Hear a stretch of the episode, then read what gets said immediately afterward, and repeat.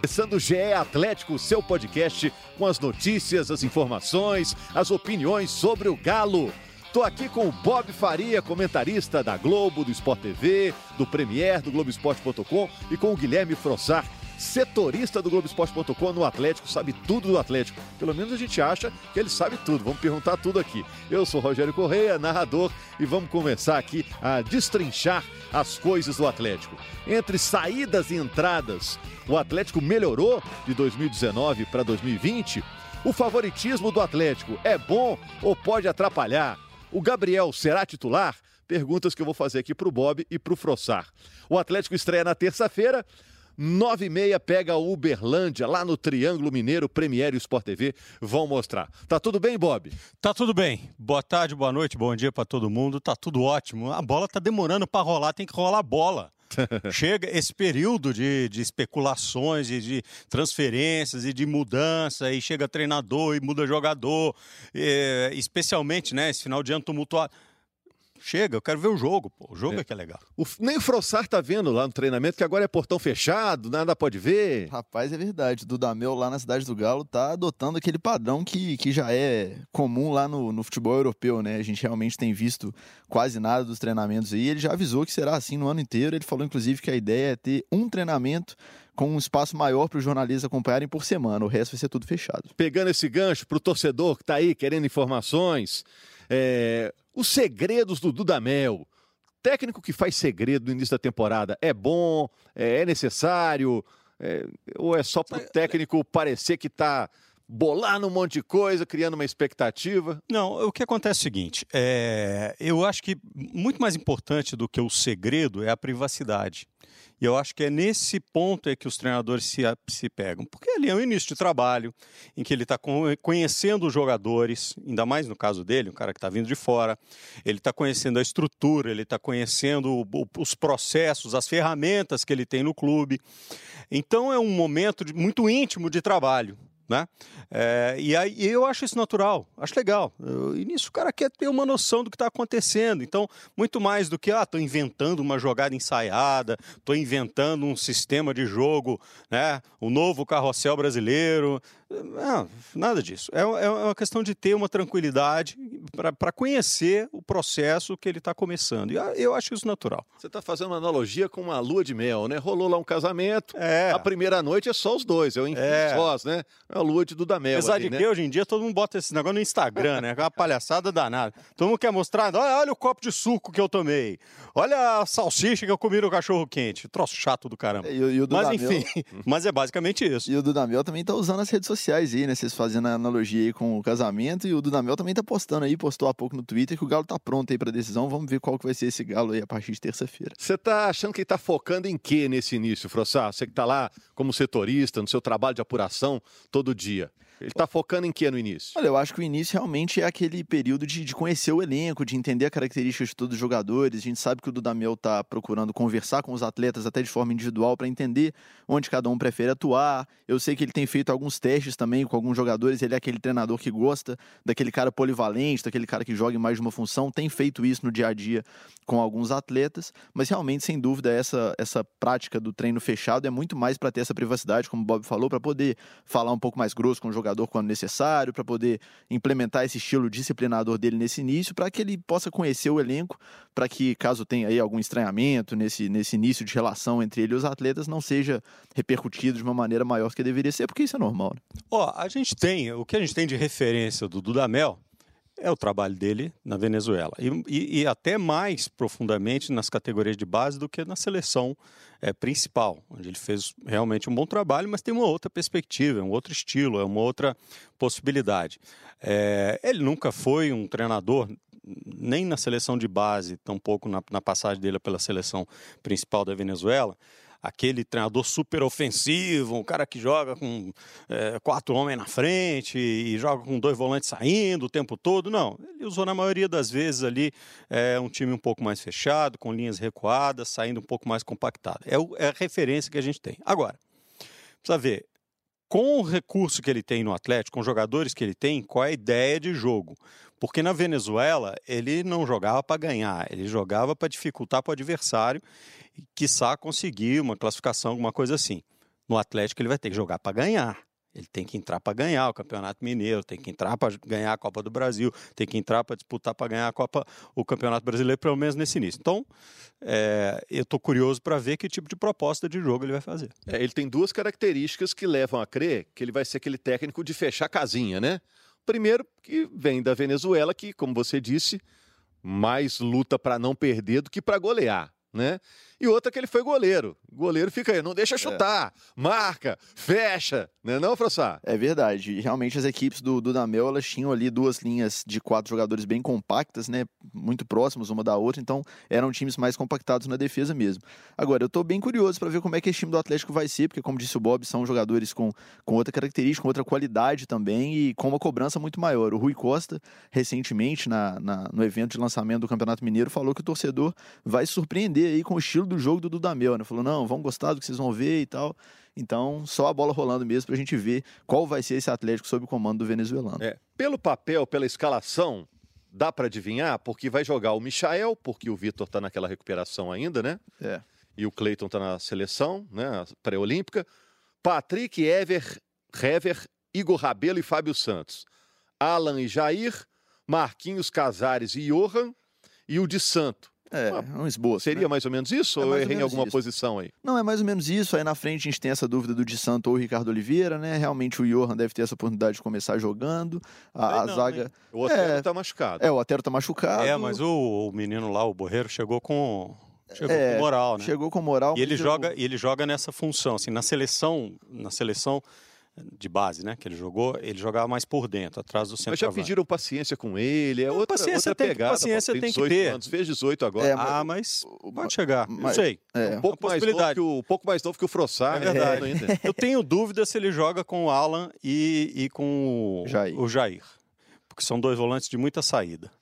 É, pode se ele fizer, é, se ele fizer um 4-1-4-1, aí provavelmente ele entra com um dos dois ali na frente da defesa. E eu vou te falar que Ou se ele usar os dois volantes, ele joga com o Zé Wellison e um, e um outro, ou Alan, Alan, né? É, eu acho que uma das poucas certezas que eu tenho é que serão Alan e é. Jair é. como volantes. Para começar que... jogando, acho até que ser. Não sei se durante a temporada é. ele vai se expor tanto. É, a informação que eu tenho sobre o Borreira é que nesse primeiro jogo ele não deve ir, mas assim, mas deve entrar ao longo do Mineiro, deve ter oportunidades e muita expectativa também para ver esse garoto que já com 18 anos chegou com moral aí pro profissional do Atlético. É, tem gente apostando nessa nova chance pro Edinho, né, que veio do Fortaleza. Jogou no Atlético, é, não brilhou no primeiro momento, mas agora lá no Fortaleza estava bem, né? É, a princípio o Edinho é aquele cara que chega para compor o grupo, né? Não acho que é um cara que chega já brigando por titularidade. Inclusive acho que ele também não, não joga já nessa estreia, acho que vai demorar um pouquinho mais.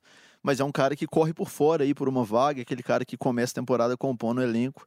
Vamos ver se ele vai conseguir aí é, baixinho como é, arisco ali pela beirada, tomar a vaga de alguém. Falar em tomar a vaga, a gente até jogou essa discussão, o Bob não estava na conversa aqui semana passada. Gabriel vai ser titular? A dupla de zaga no final do ano passado era Hever e Igor Rabelo. Eu acho que ele tem uma boa chance. É, ele, ele briga por uma posição, é um desses que chegam brigando por posição. Ele é um pouco diferente tanto do Hever quanto do Igor Rabelo. É, ele fez uma boa temporada lá no Botafogo. Eu acho que é um cara que tem, tem condições de compor a zaga, tanto com o Hever quanto com o Igor. Então ele chega para brigar. Olha só, chegaram Alan, volante, veio do Fluminense, o Dylan Borreiro, meio-campo, veio do futebol colombiano, 18 anos, o Mailton, lateral direito, do Operário, lá no Operário curtiam ele lá, hein? Era lateral ofensivo e tudo mais. E o Johan, meio-campo, que era a reserva do Palmeiras, mas do Palmeiras é difícil jogar, né? Porque o Palmeiras contratou um monte de gente, era um elenco inchado, era difícil jogar. O Gabriel voltou, o Edinho voltou. E saiu muita gente, né? A gente já listou aqui. Todo mundo já sabe aí, Leonardo Silva não teve o contrato renovado como jogador, daqui a pouco a gente fala do assunto. É, Elias, Elias Luan, Luan, Tchará, essa turma toda saiu. E ainda precisa chegar gente. Entre, Vai chegar. entre saídas e entradas, o elenco melhorou, ficou na mesma, piorou. O que, que vocês acham para o torcedor que está nos acompanhando? Eu acho que em algumas posições é, melhorou, como é o caso da defesa. É, acho que o Gabriel pode acrescentar bastante nisso daí. É, na briga ali pela frente, É, até pelo desgaste, né? O Luan já vinha muitas temporadas, né? Sendo sempre o cara ali da frente. O Tchará também não chegou a explodir, a ficar do tamanho que todo mundo esperava. Eu acho que deu uma melhorada. Agora, é aquilo que eu sempre digo para vocês: é, não tem reforço no futebol, tem contratação. Reforço é quando o cara joga e resolve o problema. Então, Johan, por exemplo, eu acho ele um grande jogador. Com o Filipão, ele, pô, ele dava uma, muitas opções quando o Filipão botava ele no time, ele dava uma mexida na estrutura do meio de campo, ele liberava é, jogador para jogar pela esquerda, ele trazia o jogo para dentro. Eu gostava muito do jogo dele. Vai fazer a mesma coisa no Atlético? A gente não sabe. Então, é, o garoto que chegou, é, o Dylan Borreiro, vai conseguir confirmar as expectativas que a gente tem nele, para ser uma joia de seleções de base e tudo mais? Não se sabe. Então eu acho que tem boas contratações, agora reforço vai ser quando o cara jogar. Olha, eu acredito muito em, em, futebol com planejamento, né? Com você traçar uma estratégia, um perfil de contratação, seguir aquilo ali, trazer um treinador que gosta de jogar naquele estilo, e aí sim as chances de sucesso são maiores. Eu acho que o Atlético seguiu uma lógica nessa janela. O Atlético, desde antes da janela abrir, falava que queria um time mais jovem, mais rápido. Eu acho que as mudanças de elenco são claras nesse sentido, né? Vieram jogadores jovens, vieram jogadores rápidos. Então eu acho que o Atlético está coerente nessa janela. Eu acho que no papel o time já melhorou e acho que vai melhorar um pouco mais, porque ainda vão chegar aí provavelmente um ou dois reforços. É, precisa, precisa chegar um lateral esquerdo. Sem dúvida. Porque é, o Fábio Santos, por melhor que seja a performance dele, não vai jogar sozinho o ano inteiro. E o outro rapaz que estava aí, eita fé, Hernandes, né? Lucas Hernandes. É, acho que não deu, né? É, não deu. 2019 dele foi bem ruim. Foi bem ruim, então, enfim. E precisa, precisa de um outro atacante. É. O, o, o Ricardo Oliveira é, com toda a qualidade, história e tudo mais. Mas né, ele, ele, ele hoje é um jogador para uma função muito específica e para jogos muito específicos.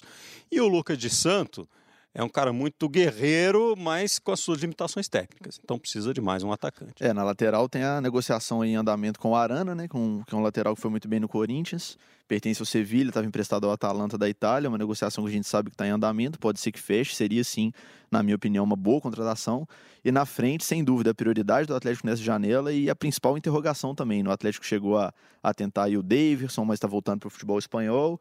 E sempre fica aquela história do, do Tardelli, Tardelli está livre no mercado. É curioso, Rogério e Bob, porque eu vejo assim o Tardelli e o Atlético como aquele, como se fosse aquele casal que foi muito feliz por um tempo juntos, aí depois se separaram, foi cada um para um canto.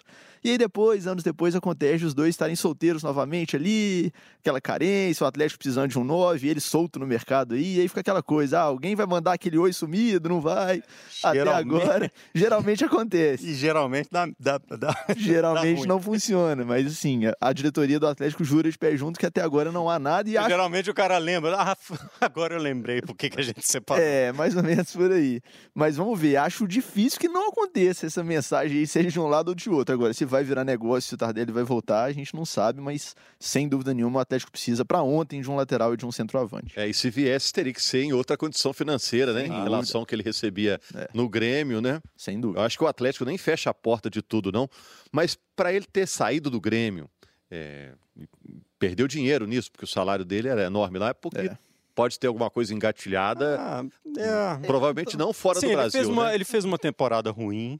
E, na verdade, os, os, atacantes do Grêmio, os centroavantes do Grêmio, todos fizeram temporadas bem. bem eh, o, o Renato tentou recuperar o, o André, tentou recuperar um monte de gente e na função acabou não dando certo. Ele é um grande jogador. Agora, não é o mesmo jogador com a mesma vitalidade, mesma velocidade, com o mesmo. É, enfim, com a mesma explosão que ele tinha cinco anos atrás. Como nenhum é, entendeu? É. Então, mas ele ainda é um grande jogador e ainda joga como titular na maior parte dos times da Série A do, time, do, do, do futebol brasileiro. E eu disse provavelmente não fora do país, mas provavelmente fora do país, né? Deve claro. ter uma proposta para ele aí. É. Agora, qual setor o Bob falou mais ou menos aí, mas qual setor que você acha que está mais bem contemplado, Forçar? Ah, esse setor aqui não mexe, aqui já está resolvido. Cara, eu acho que eu vejo a zaga já resolvida. Acho que três zagueiros em condição de titularidade, eu acho que tá ok. Ainda tem os garotos para, ainda tem o Maidana e os garotos da base para cumprir ali a, a função de, de compor o elenco. Acho que a volância ali, como a gente chama, né, tá ok também. Acho que também o Atlético não precisa mais de reforço para essa posição. E a lateral direita também, assim, tem três jogadores, né? Tem o Patrick, que é questionado por grande parte da torcida, mas vai para o seu décimo ano já no Atlético, né? Entre saídas e retornos. Tem 10 anos já de Patrick no Atlético. E, e aí tem o Mailton e o Guga que brigam por posição aí com o Patrick. Acho que é, essas posições aí estão tão resolvidas. Agora, a lateral esquerda, o meio-campo, especialmente se o Casares sair, que pode acontecer ainda nesse mês. Se o Atlético e, der sorte. O, é, é, a situação do Casares é, é uma situação que envolve a questão contratual dele, mas o destino dele provavelmente será o futebol árabe, né? O Atlético. É porque ele tem contrato até o fim do ano, no meio Isso. do ano já pode assinar um pré-contrato, então a janela para o Atlético negociar o Casares é, é essa. É essa e, e, a gente sabe que o futebol árabe está interessado, algumas propostas devem chegar, a janela por lá fecha no fim desse mês. Então, se for para o Atlético negociar o Casares para o mundo árabe, será até o dia 31 de janeiro. Deixa eu, deixa eu justificar meu, a minha interjeição aqui. É, se o Atlético der sorte, porque é o seguinte, vamos falar a verdade. O Atlético tenta vender o Casares desde, sei lá, tem umas, pelo menos umas três temporadas que tenta vender o Casares, seja pela inconstância dele técnica dentro de campo, seja pelos problemas que ele deu fora de campo, seja pela necessidade de ficar paparicando o jogador o tempo todo como se fosse um bebê para ver se ele anda na linha. É... Enfim, e o Atlético está sempre procurando. Já teve para vender várias vezes e na hora que o pessoal pega o histórico do jogador diz assim: não, isso é problema, não quero. É verdade ou não é? É, o Atlético já chegou a acertar a venda do é? Casares, inclusive para um clube árabe. Em cima da hora, os árabes é, houve uma mudança na diretoria deles lá e o negócio não aconteceu. Então o Atlético precisa achar um, um jogador que seja mais é, confiável. Talvez não tenha os picos de genialidade que ele tem, mas seja um jogador mais regulado do ponto de vista da entrega. É. E falando de jogador confiável, o mudando de assunto, o Leonardo Silva vai coordenar essa equipe de transição, transição. do Atlético, né? Isso. Então ele está definitivamente aposentado aos 40 anos. Sim. 390 jogos pelo Atlético, 36 gols, gol decisivo na Libertadores, uma carreira brilhante do Leonardo Silva que se aposenta. É legal ter uma equipe de transição e estar tá bem entregue? Eu acho, eu acho útil, sim. Assim, a gente acompanha esse projeto da, da equipe de transição do Atlético desde que ela nasceu como ideia, lá logo depois da chegada do Júnior Chávere à direção da base do Atlético. A ideia é qual, assim, o Atlético entende, principalmente o Júnior Chávere, que os jogadores eles têm idade de maturação diferentes. Tem garotos, a gente tem casos aí de, principalmente aqueles fora da, acima da média, Neymar, Rodrigo, que estouram com 17 para 18 anos, estão prontos para jogar no profissional. E tem outros que a gente vê estourando com 23, 24. O Bruno Henrique, volante do Palmeiras, é hoje um grande jogador, na minha opinião, foi um cara que estourou já com 24, primeiro clube grande da carreira dele. O próprio Everton Cebolinha demorou Cebolinha, um pouquinho mais. Henrique do é. Flamengo, tem alguns exemplos. Então o Atlético fez essa equipe de transição com, esse, com essa intenção, assim, dar um tempo maior de maturação a alguns jogadores que o clube entende que ainda tem capacidade de estourar, de virarem grandes jogadores, mas que estouraram em idade sub-20. Então, se não, se essa equipe não existir, o cara acabou em idade sub-20, não foi integrado ao profissional, tchau com essa equipe você tem um tempo maior para maturar esse jogador. É, os caras inventaram um time é, intermediário entre o júnior, porque antigamente o cara saía do júnior e ia, ia para o profissional. Isso. Rendeu, não rendeu, um abraço, boa sorte, vamos embora. Eles inventaram um time no meio do caminho. Esse time do caminho é como se fosse uma é, um cofre que você tem lá, né? É. Um cofrinho lá, e diz assim, ih, rapaz, tô precisando de um troco aqui para pagar o carro aqui, tá? Vai lá e pega o troquinho e tal. Não é o seu investimento é, pessoal, não é a sua grana para cuidar da vida, mas você tem lá um, um cofrinho. Eu acho legal isso, porque é, antigamente o que, quer dizer, antigamente, até pouquíssimas temporadas atrás, o que os clubes faziam é que como eles não, não o cara estourou do 20 do sub-20, ele não ou do júnior, chama como quiser, e não tem não tem espaço para ele no time profissional. Aí tinha que emprestar o garoto. Aí emprestava, ah, vai jogar na Nanindeua, vai jogar não sei aonde, tal. E, e nessa, numa dessas ele, ele perdia, às vezes, o jogador porque ele caía numa estrutura pior, ele caía numa estrutura que às vezes não tinha o profissionalismo que o, o clube grande tinha e tal. Então é, é, uma forma de manter esse, esse jogador sob controle numa estrutura mais é, profissionalizada, digamos assim. É, e, acompanhar de perto também, né? Porque esses jogadores estão na cidade do Galo, a princípio eles não vão disputar nenhuma competição oficial, vão realmente fazer amistosos e serem usados nos treinos do profissional, né? É, a grande maioria desses atletas, hoje são 17, salvo engano, que estão nesse elenco do time de transição, comandado pelo Leandro Zago. A maioria deles já, já foi usado, inclusive, em treinos com o Rafael Dudamel, já né, para completar essas atividades. E é uma curiosidade aqui, só para completar esse tema: o time de transição do Atlético tem quase todos os jogadores são nascidos em 99, ou seja, acabaram de estourar a idade sub-20, então estão nessa condição que eu acabei de falar. Dois têm 17 anos. O Neto, que é volante, e o Felipe, que é atacante. Esses dois jogadores, o Atlético entende que eles são realmente acima da média para a idade, querem acompanhar mais perto, querem lapidar melhor a parte técnica desses atletas. Então são dois caras que o torcedor do Galo pode ficar de olho aí. É, mas pode ficar de olho também que se faltar gente no treino, o Leonardo Silva vai querer completar. É. Fominha vai Ligou. querer completar. gente, só para fechar, o Atlético estreia contra o Berlândia, 9h30, terça-feira. É, o Atlético é favorito pela condição financeira atual em relação ao Cruzeiro, né? O Cruzeiro está aí se remontando. Esse favoritismo é bom para o Atlético ou pode atrapalhar? Rapidinho, para a gente fechar. Eu acho que a gente tem que pensar em termos de temporada. Né?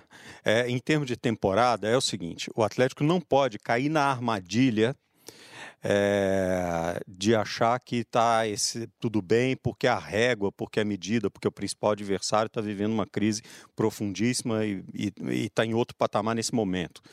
Então eu acho que o atleta não pode cair nessa armadilha de achar que está tudo lindo, funcionando, está tudo beleza, porque não tem com quem medir forças mais diretamente. Então, em termos de temporada, se cair na armadilha do favoritismo, é pior, é ruim. É, e agora, como tem um outsider, quer dizer, tem um cara, um estrangeiro, que talvez não entenda muito bem o contexto desse negócio, talvez ele não deixe esse erro acontecer. Estou uhum. falando do treinador, obviamente. É, eu acho que o favoritismo, quando gera essa acomodação, óbvio que ele é ruim. Mas não acho que é o caso do Atlético e eu acho que todo time grande tem que saber lidar com isso. É igual quando a gente vê um, uma equipe grande aí, qualquer uma das, das que ficam sempre na Série A do Brasileiro, pegando um time do interior, nas primeiras fases da Copa do Brasil, por exemplo. É um favoritismo claro, mas o time tem que saber lidar com ele e jogar de, de forma superior ao adversário e buscar a classificação. Então eu acho que o Atlético Mineiro tem que ter essa postura. É óbvio que, que há um respeito, evidentemente, pelo Cruzeiro, que apesar da situação é, caótica, é um clube tradicional e é o rival e, e tem a força histórica, etc mas eu acho sim que o Atlético é favorito e tem que saber lidar com isso. É o time mais forte hoje do Campeonato Mineiro em termos de elenco, em termos de estrutura, e precisa confirmar isso dentro de campo. Valeu, Frossar, muito obrigado. Valeu, Bob. Valeu. Valeu, Valeu. você que nos acompanhou. Segunda-feira, final da tarde, tem mais GE Atlético para você com informações do Clube Atlético Mineiro. Tá combinado? Até lá a gente vai saber mais como joga o time do Dudamel. Até lá o Atlético terá jogado duas vezes e vamos ter um panorama melhor. Grande abraço para você. Bom dia, boa tarde, boa noite. Tchau, tchau, tchau, tchau, tchau, tchau, tchau.